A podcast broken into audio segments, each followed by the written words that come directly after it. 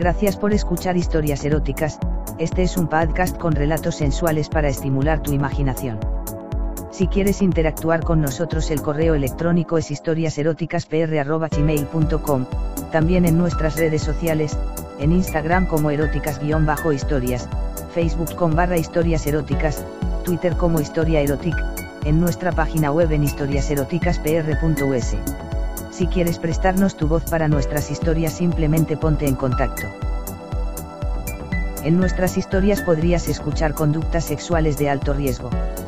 Oriéntate con profesionales para conductas sexuales seguras. Es bueno tener un lugar donde poder hacer confesiones y sin que nadie sepa quién las cuenta, este un relato de una infidelidad que nadie sabe, hasta la fecha. Yo vivo en Guadalajara, pero no soy de aquí, hace unos meses que emigré de mi país para venir acá. Una noche salí con mi novia a uno de los bares que hay en Guadalajara a tomar unos tragos. Fuimos con una amiga de ella y el novio de esta última.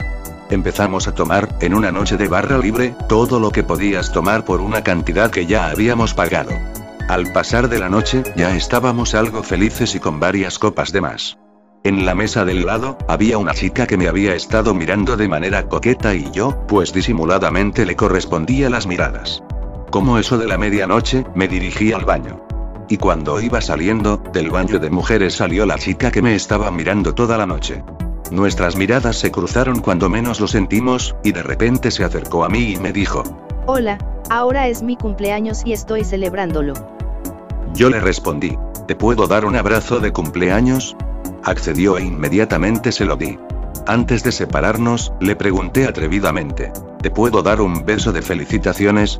Y no me contestó, solamente me dio un empujón hacia el baño de hombres y nos metimos a uno de los módulos dentro del baño.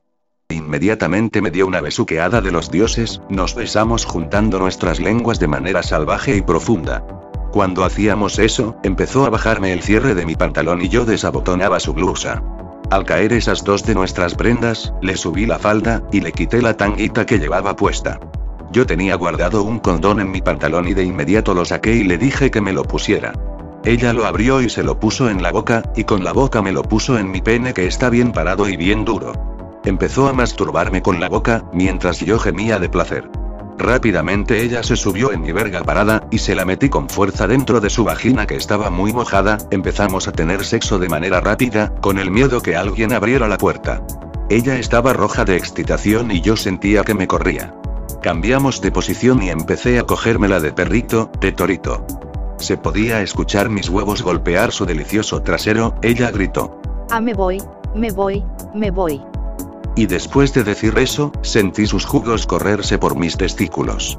Me salí y dejé que ella empezara a succionar mi verga que estaba por reventar, pero me quitó el condón que tenía puesto. Me agarró el pito con su mano y me masturbó con la boca en la cabeza, empecé a sentir como mi semen se preparaba a salir, y cuando menos sentí, le dije, me voy. Sin sacarse el pene de su boca, derramé todo mi semen dentro de ella, y se lo tragó todito, justo después de terminar nuestro salvaje encuentro, nos limpiamos, nos vestimos y me dijo. Mucho gusto, me llamo Paola. Salimos del baño y habían dos tipos esperando que saliéramos y solo se rieron al vernos salir. Regresamos a nuestros puestos y después de esa noche, no nos volvimos a ver jamás. Gracias por escuchar historias eróticas, este es un podcast con relatos sensuales para estimular tu imaginación. Si quieres interactuar con nosotros el correo electrónico es historiaseroticaspr.gmail.com, también en nuestras redes sociales, en Instagram como eróticas-historias, Facebook con barra historias eróticas, Twitter como historia erotic, en nuestra página web en historiaseroticaspr.us. Si quieres prestarnos tu voz para nuestras historias simplemente ponte en contacto. En nuestras historias podrías escuchar conductas sexuales de alto riesgo. Oriéntate con profesionales para conductas sexuales seguras.